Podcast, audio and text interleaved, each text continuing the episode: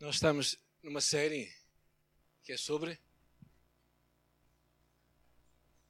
os falsos deuses ou os falsos ídolos, não é? Baseado num livro de Timothy Keller, que eu vos aconselho vivamente a comprar e a ler. Ah, e tem sido para mim uma grande bênção, pessoalmente.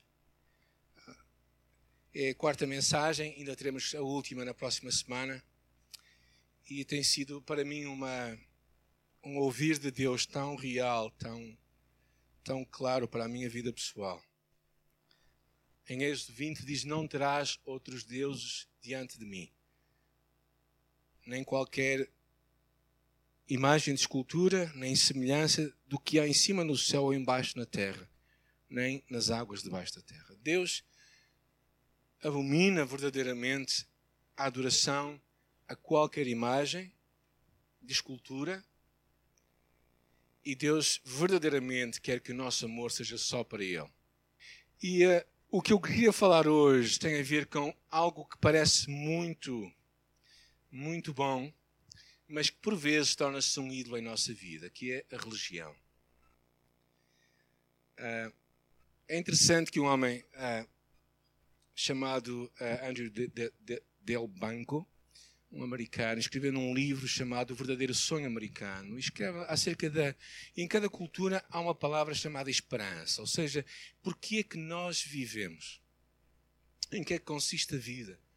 E ao longo da história do mundo, a, a vida da nossa sociedade tem, tem tido três momentos claros, não é? Num primeiro momento, percebemos que as pessoas buscavam a Deus em tudo e por alguma coisa. É? Durante muitos séculos, a Igreja tinha um papel central na vida das pessoas, na esperança que trazia às pessoas. E no século XIX, mais ou menos, século XX, houve um movimento em que a nação, a, a nação tornava-se o bem maior das, da, da, das populações. As pessoas procuravam servir a nação, havia um espírito patriótico muito grande. E hoje, nos nossos dias, o eu tem sido o principal Deus. As pessoas começam verdadeiramente a valorizar o eu em detrimento de uma sociedade, de uma família. Uh, não devemos pensar que uma cultura é menos ou mais idólatra do que outra. Quando olhamos, por exemplo, as sociedades mais tradicionais, que temos a alegria de visitar, como por exemplo em África, no qual o bem comum é o que se procura melhor para as pessoas. As pessoas vivem em função da sua família, da sociedade. Muitas vezes, para defender a honra que eles têm, eles matam.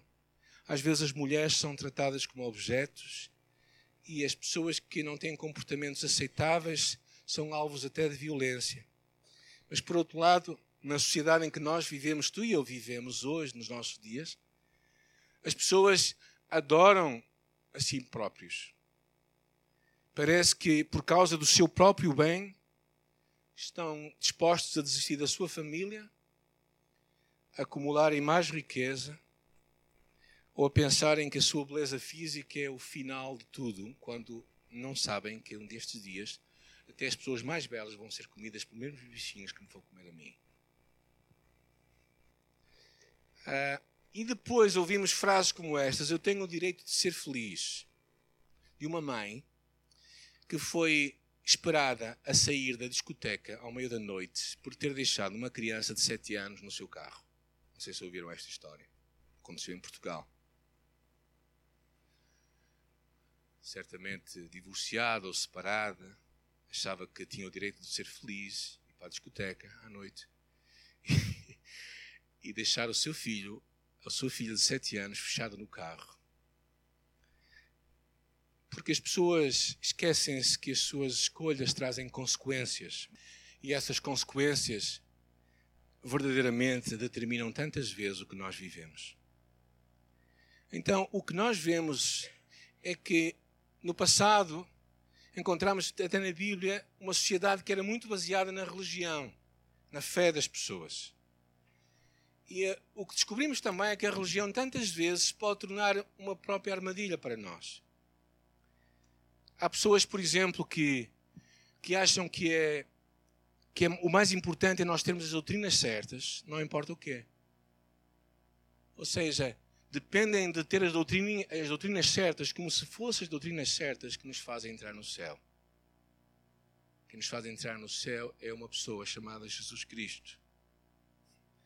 Não é tu teres a doutrina certa ou eu ter a doutrina certa, mas há pessoas que, que agarram-se àquela ideia da, desculpem a expressão, sá doutrina que nós devemos ter, mas para às vezes até serem intolerantes com os outros. Eu costumo até brincar dizendo que estamos na igreja certa porque ela é o caminho. Mas depois eu termino dizendo que Jesus é que é o caminho, não é a igreja, não é? Há outras pessoas que pensam que se tiverem sucesso no seu ministério, na sua, no seu trabalho para Deus, se tiverem os seus dons espirituais a funcionar muito bem, se tiverem pessoas a ser salvas por si, isso é sinal de que elas têm uma boa comunhão com Deus. Nem sempre é assim. Às vezes olhamos para pessoas que têm sucesso, mas confundimos os dons com os frutos do Espírito, que é o que Deus quer fazer em nós, o caráter de Cristo em nossa vida.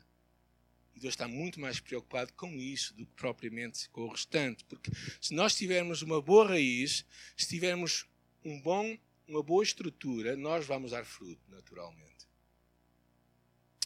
E claro, há pessoas também que nós descobrimos que vivem uma vida moral como se a sua salvação dependesse do seu bom comportamento.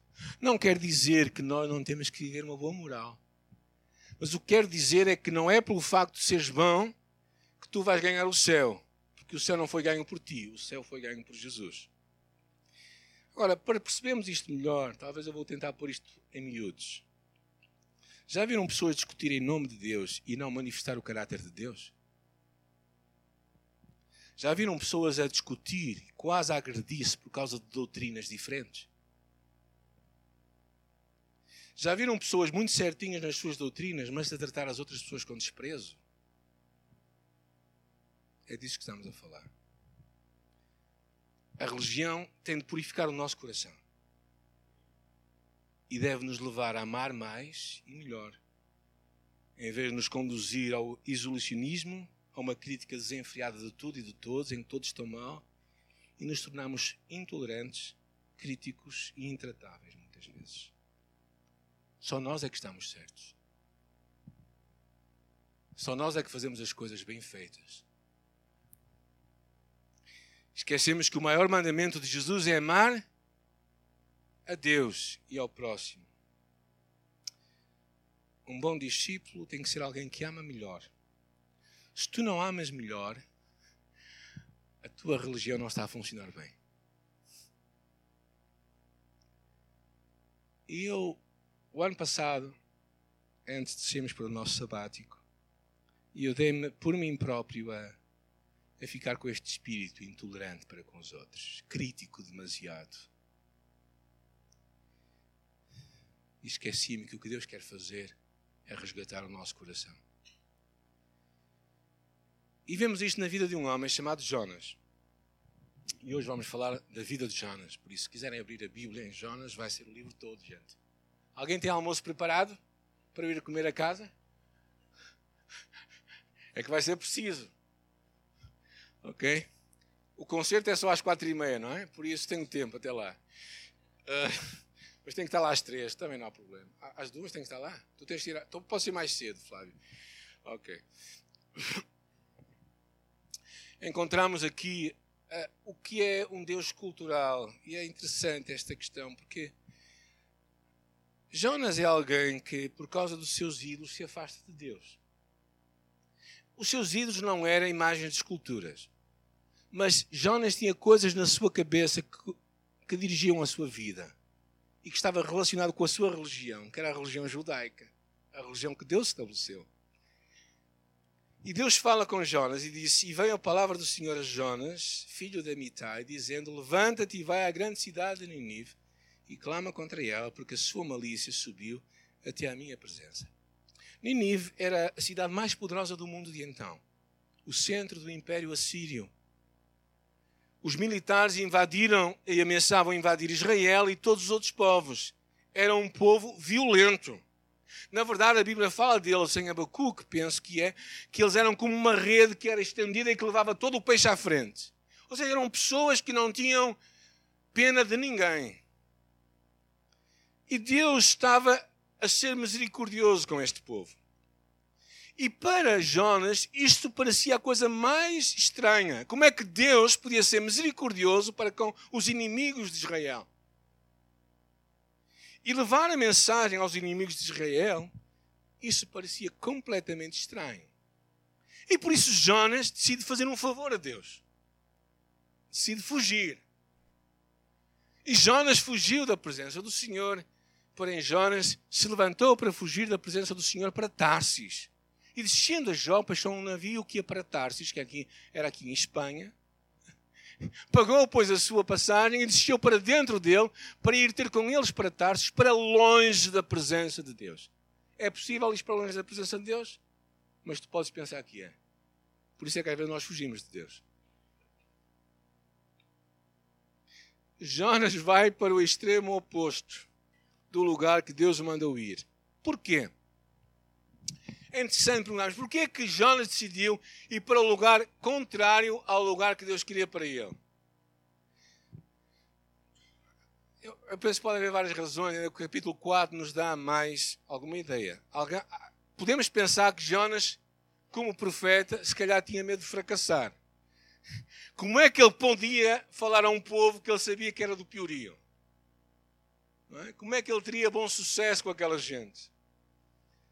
Nada melhor, quer dizer, se nós vamos pensar que vamos ter mal, que vamos ser bem, mal sucedidos, é melhor não irmos. Essa poderia ser uma razão. Claro que também poderia haver eventualmente a possibilidade de ele ser bem sucedido. É um bocado improvável, mas e se ele fosse bem sucedido, o interesse nacional era colocado em jogo.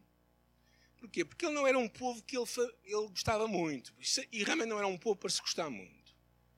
Era um povo mau.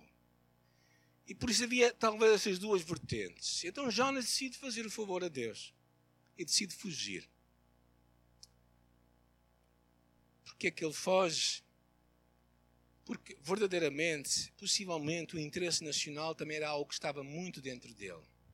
Como é que ele iria falar a um povo que era inimigo do seu povo, mesmo que Deus o tivesse mandado para lá?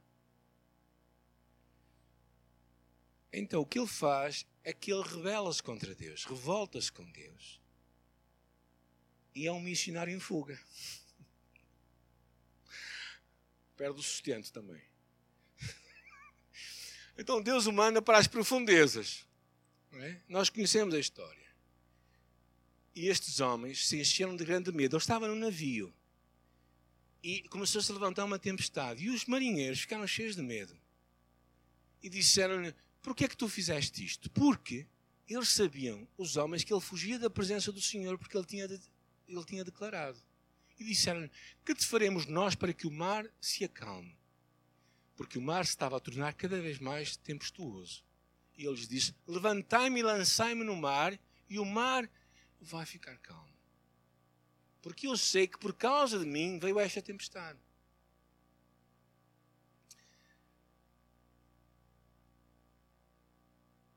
Lançam Jonas para o mar e um enorme peixe o engole. O peixe era a provisão de Deus para Jonas. Isso deu a Jonas a possibilidade de ele se arrepender, de se voltar para Deus. E dentro de Jonas, dentro de Jonas não, dentro do ventre do peixe, Jonas faz uma oração, que é muito interessante a oração dele. E orou Jonas ao Senhor. Reparem bem nas palavras que eu sublinhei ali seu Deus das entranhas do peixe, e eu disse: Lançado estou diante dos teus olhos. Todavia tornarei a ver o teu santo templo. Os que observam as falsas vaidades, falsos ídolos, deixam a sua misericórdia. Mas eu te oferecerei sacrifício com a voz de agradecimento, o que vos pagarei. Do Senhor vem a salvação. Falou, pois, Jonas ao Senhor no peixe e este vomitou Jonas na terra seca. Ou seja, há aqui duas coisas interessantes. Ele observa que aqueles que adoram os falsos ídolos abandonam a misericórdia de Deus. E a palavra misericórdia é muito interessante. Significa o amor de pacto que Deus fez com eles. Aquele amor que Deus fez, aquele pacto eterno que Deus fez de amar o ser humano e de ter misericórdia com ele. Jonas reconhece isto. E ainda mais, Jonas diz o quê? De quem é que vem a salvação? De Deus, não vem da religião dele. Jonas abre aqui a porta de uma coisa chamada graça de Deus. O favor imerecido que está na misericórdia e na salvação que Deus dá disponível para todos, porque é Deus que oferece, não é o homem que conquista. A salvação vem apenas do Senhor. Os religiosos ou os judeus não são mais merecedores do que os irreligiosos e os gentios ou os assírios. Tanto um quanto os outros estavam sujeitos à misericórdia e à salvação de Deus. E Jonas, no ventre do peixe, ele abre os olhos e diz: Deus é o Deus da graça.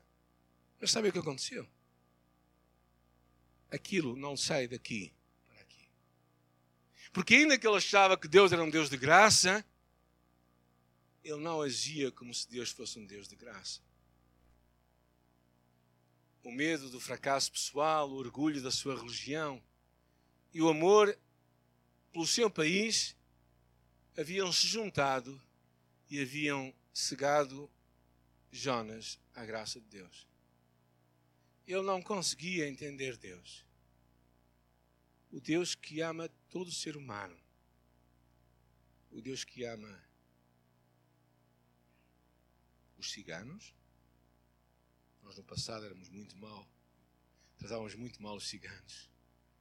O Deus que ama os muçulmanos, aqueles que estão a, a colocar bombas hoje na Síria. O Deus que os ama, eles também. O Deus que ama os violadores,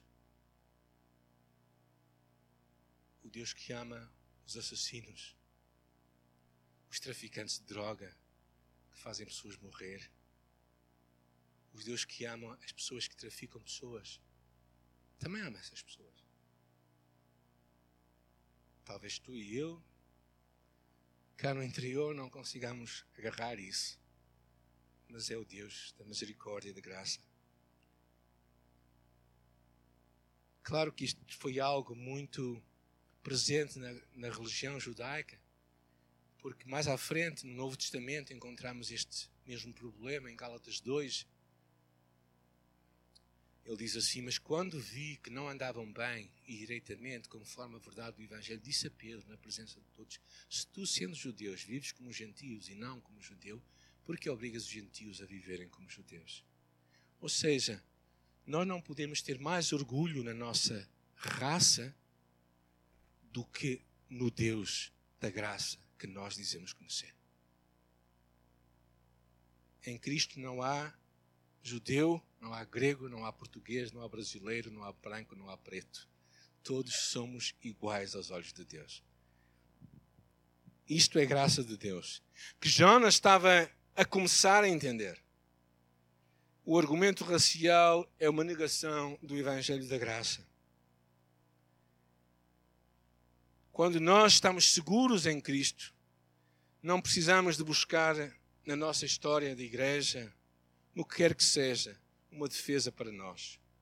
Nós somos salvos e vivemos pela graça de Cristo, não por aquilo que alguém conquistou no passado ou que nós conquistamos.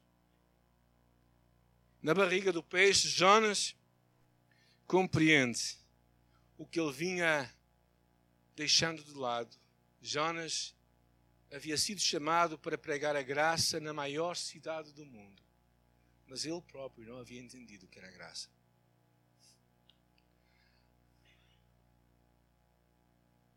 Abatido e humilhado, começou a se dar conta da verdade.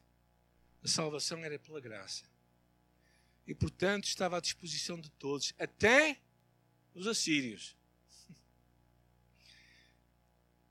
Os ídolos culturais aparentemente haviam sido removidos e o peixe vomita Jonas e Jonas tem uma nova chance.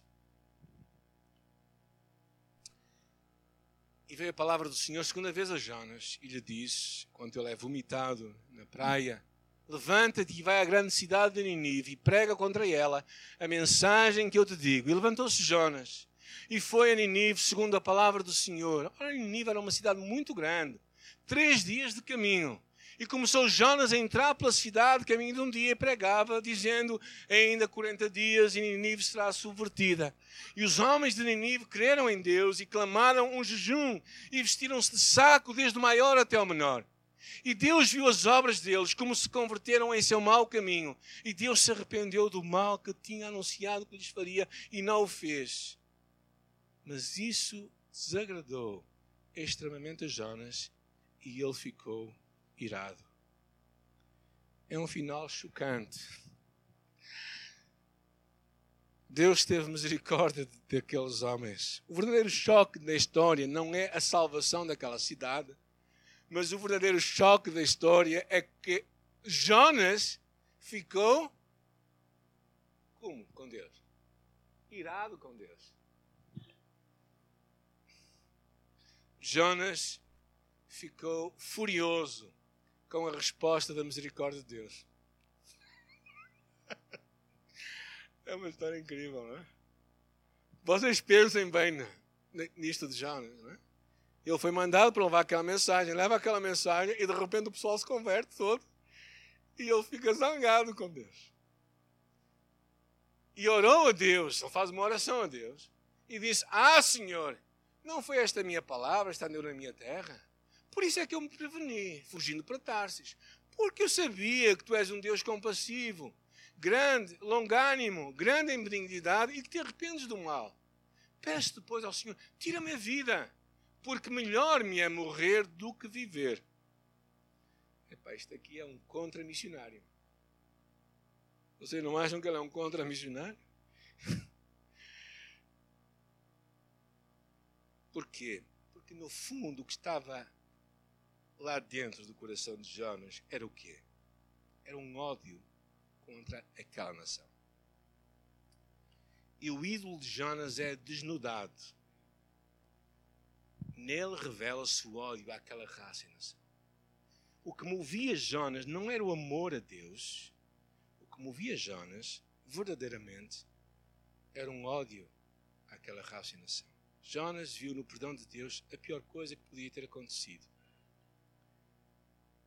e ele desejava realmente confrontar os ninivitas, não para que eles fossem salvos, mas para que eles fossem condenados. Só que o estranho aconteceu é que eles afinal arrependeram-se.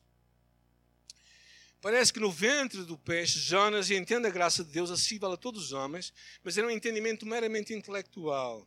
Quando chega a hora H, o seu coração é aberto e demonstrado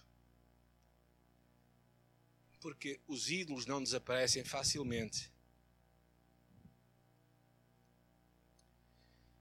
Ah, eu tenho que parar aqui. Porquê? Porque o problema principal, o que, é que, o que é que dirige a tua vida? Pensa bem para ti. O que é que te faz levantar de manhã, durante toda a semana a trabalhar? O que é que te motiva? O que é que tu queres?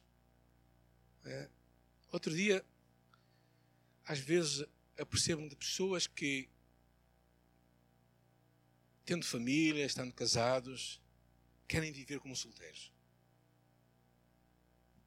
Qualquer coisa está mal na cabeça das pessoas. Certo ou não? Quer dizer, o que é que elas querem? Viver a sua vidinha? É esse o propósito de Deus para ti? Para que é que tu te levantas e trabalhas? Qual é o propósito da tua vida? Qual é o teu Deus? Qual é o teu ídolo? Que é realmente governa a tua vida?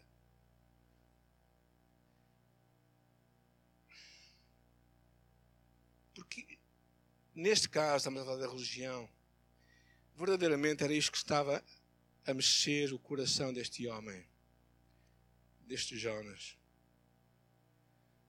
Quando nós simplesmente pensamos aqui, sabes, quando nós tivermos problemas, o que vai mexer vem para vir ao de cima. Dizem que quando queres apanhar ratos que estão no porão, tu não podes descer devagar, tens que descer depressa. Os ratos vão aparecer, desaparecer todos. Não é? E o que acontece? É na altura da crise da nossa vida que nós mostramos o que é mais importante para nós, certo? É isso que nós nos agarramos, é isso que é o nosso ídolo.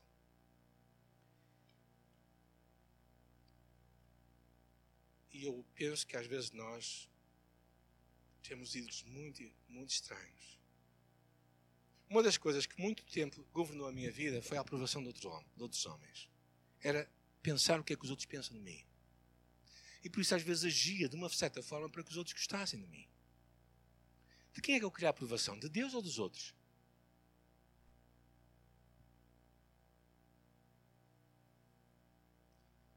Porquê é que tu fazes as coisas que fazes? Para seres bem visto pelos outros ou para seres bem visto por Deus?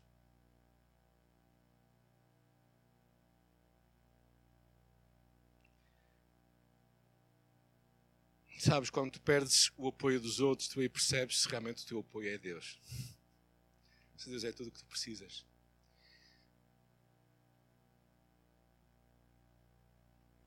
Uma coisa que percebemos é quando um ídolo atinge o nosso coração, espalha um conjunto de falsas ideias daquilo que significa sucesso e fracasso, felicidade ou tristeza. É como se tivesse uns óculos, que tudo é visto através daquilo. Pensem, por exemplo, em Jacó. Jacó ficou apaixonadíssimo por uma mulher, certo? O que é que ele fez?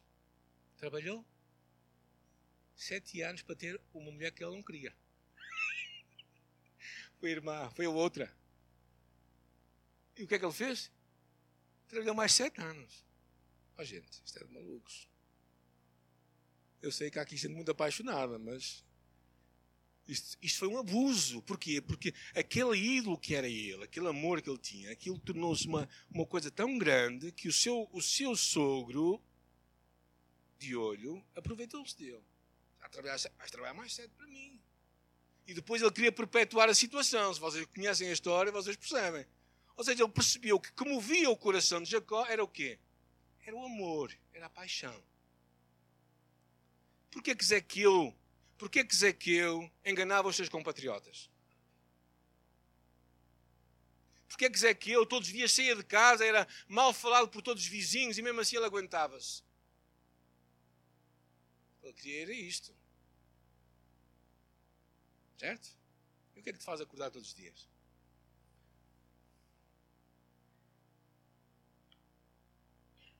Quando tu ah, aquilo tanto, aquilo começa a ter uma dimensão na tua vida, tu esqueces tudo. É como eu vejo às vezes algumas pessoas dizerem assim, alguns homens particularmente, eu vou trabalhar mais para ter uma família melhor e depois perdem a família. Esquece. Mete as coisas no lugar, não é? A história é incrível, porque Deus, essa é uma história surpreendente. Porque Deus fala com eles assim: Olha, tu achas que fazes bem para que fiques irado comigo? Tu achas que estás bem comigo? Ficava assim irado. E então Jó nasceu da cidade e sentou-se, fez uma cabana e à sombra procurava ver o que acontecia à cidade. Era 40 dias, já tinham passado alguns. Então Deus fez-lhe um favor, fez, deu-lhe uma lição para um objeto. Fez nascer uma aboboreira, uma, uma planta rápida, que subiu e fez sombra na sua cabeça a fim de o livrar daquele enfado. O sol era muito forte, não é como hoje, não é? Uh, e Jonas se alegrou em extremo, ficou muito contente com aquela sombrinha na cabeça, não é?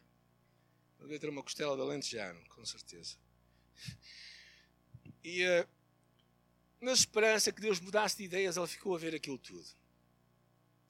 Jonas estava furioso demais.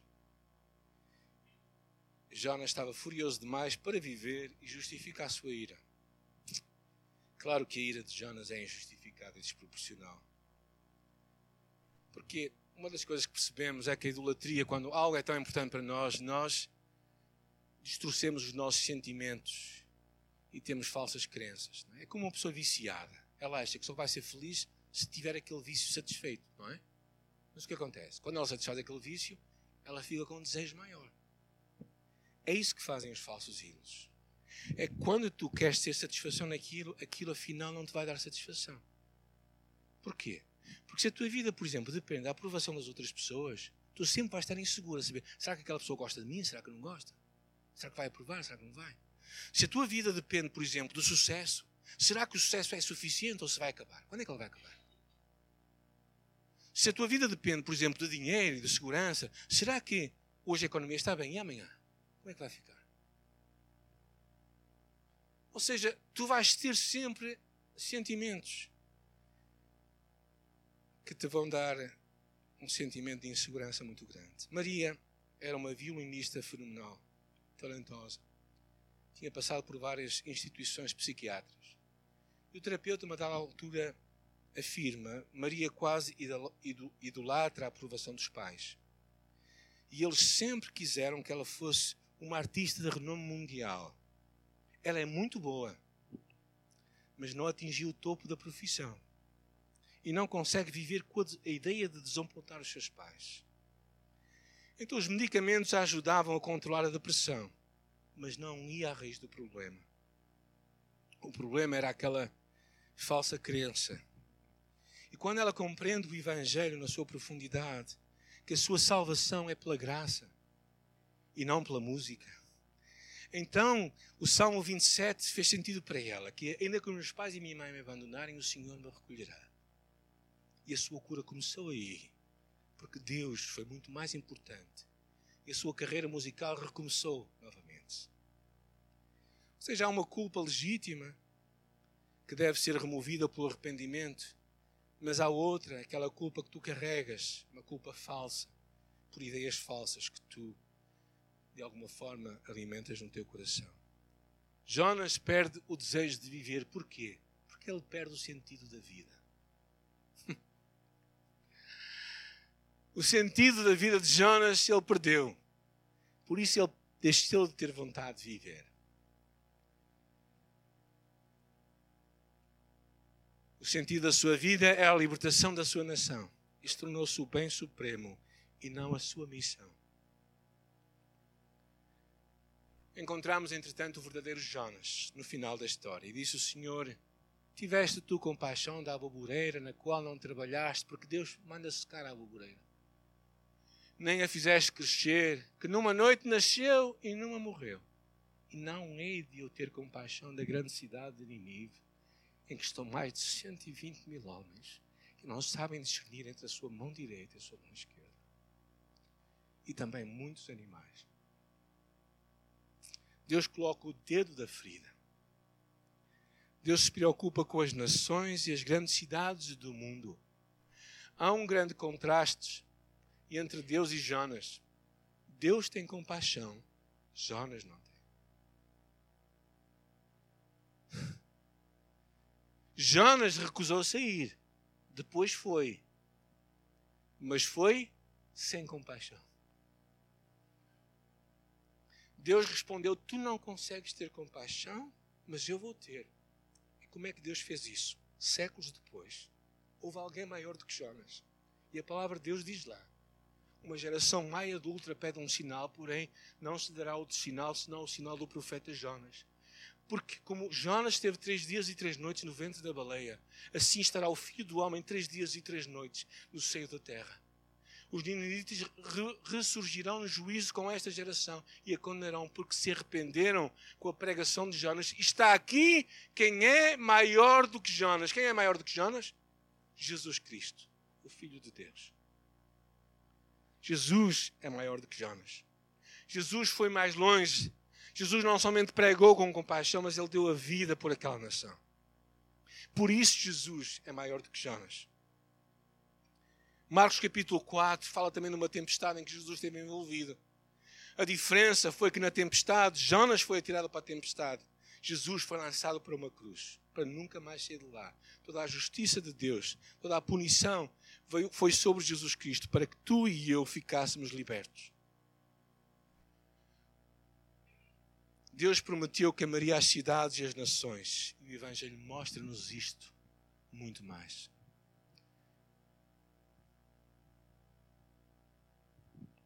Talvez neste final eu queria te só perguntar: o que é que isto tem a ver comigo? Tu e eu somos Jonas. Às vezes somos tão escravizados por ídolos que não nos preocupamos com as pessoas que são diferentes de nós. O livro termina com uma pergunta: O teu amor, Jonas, não deveria ser como o meu? Vais sair da idolatria e começar a viver para mim e pelos outros?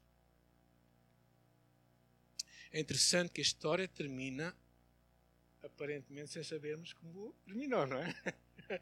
Se Jonas mudou ou não. Eu acredito que sim, porque Ele deixou-nos este livro para que nos mostrasse que nós podemos ter um desfecho diferente. Algumas pessoas são difíceis de amar, talvez até na tua família, mas Deus te chama a amá-las. Lembremos as palavras do apóstolo Paulo, quando ele disse: Porque o amor de Cristo nos constrange, julgando nós assim que se um morreu por todos, logo todos morreram. O amor de Cristo mexe o fundo das nossas entranhas para que haja compaixão em nossa vida por aqueles que estão perdidos. E não somente compaixão, mas uma disposição.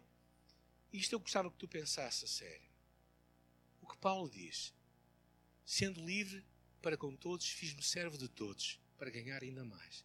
Fiz-me como um fraco para os fracos, para ganhar os fracos. Fiz-me tudo para todos, para por todos meios chegar a salvar alguns. O que é que tu estás disposto a fazer para que alguém seja salvo pela tua vida? Qual é o desconforto que tu precisas de ir? Até onde tu estás disposto a ir para que alguém conheça Jesus? Ou será que tu achas que não é necessário? O teu bem-estar tornou-se o ídolo central da tua vida. Tu estás bem, não estás incomodado. Talvez até saias, mas sem compaixão, como Jonas.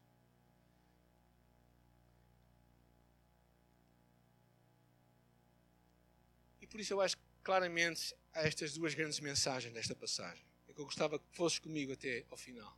A primeira delas é que Jesus, vendo as multidões, teve compaixão delas, porque estavam desgarradas como ovelhas sem pastor. E disse: A seara é grande, os obreiros são poucos, rogai ao Senhor da seara para que envie mais obreiros para a sua seara. Esta oração ainda hoje está para ser respondida. Porque Jesus hoje ainda continua a dizer: roga ao Senhor da seara para que envie mais obreiros para a sua seara. Porque porque há muito para fazer. E Jesus estava cheio de compaixão. Até onde tu tens compaixão? Até onde eu tenho compaixão? Até onde eu consigo ver pessoas a perceber que elas estão completamente perdidas se não conhecerem Jesus? E uma outra coisa que eu quero que tu penses é na questão da graça de Deus. Eu estava a googlar, sabe o que é googlar? Andar no Google.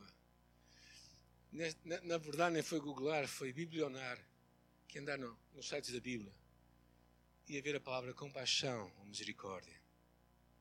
E deparei-me com aquela história que Jesus conta acerca do credor incompassivo, no qual o servo foi perdoado algo, mas ele recusou-se a perdoar o outro. E Jesus fala acerca do perdão e diz assim: Não devias tu também igualmente ter compaixão do teu companheiro, como eu tive misericórdia? É uma chamada para que a graça de Deus se estenda, não somente para os infiéis lá fora, mas para as pessoas com quem nós nos relacionamos e perdoarmos, porque Deus nos perdoou. Se nós não chegarmos a este ponto, a religião tornou-se um ídolo na tua vida, e lamento vai estar em maus lençóis. Talvez um destes dias te encontres no ventre de um grande peixe. Espero que nesse lugar consigas clamar a Deus e lembrar-te que dele vem a salvação e a misericórdia, a graça para todos. Todos. Aqueles que são muito diferentes de ti em muitas coisas, a graça é para eles também. E tu e eu precisamos de estender, porque só assim é que somos um povo salvo pela graça, como nós cantamos ao bocado, e cheios do seu amor. Que Deus nos livre de que a nossa religião nos leve a amar menos as pessoas e a sermos mais juízes delas do que pessoas que as amam.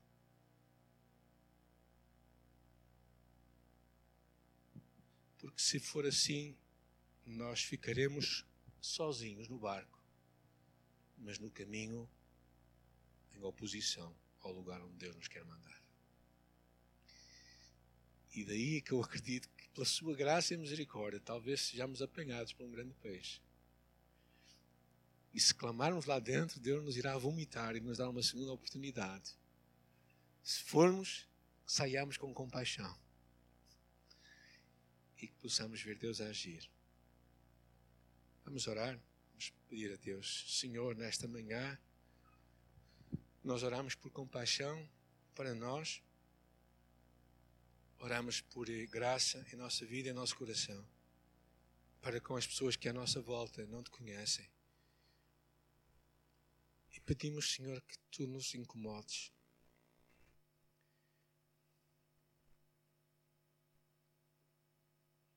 e que vejamos nelas o que Jesus viu naquelas multidões.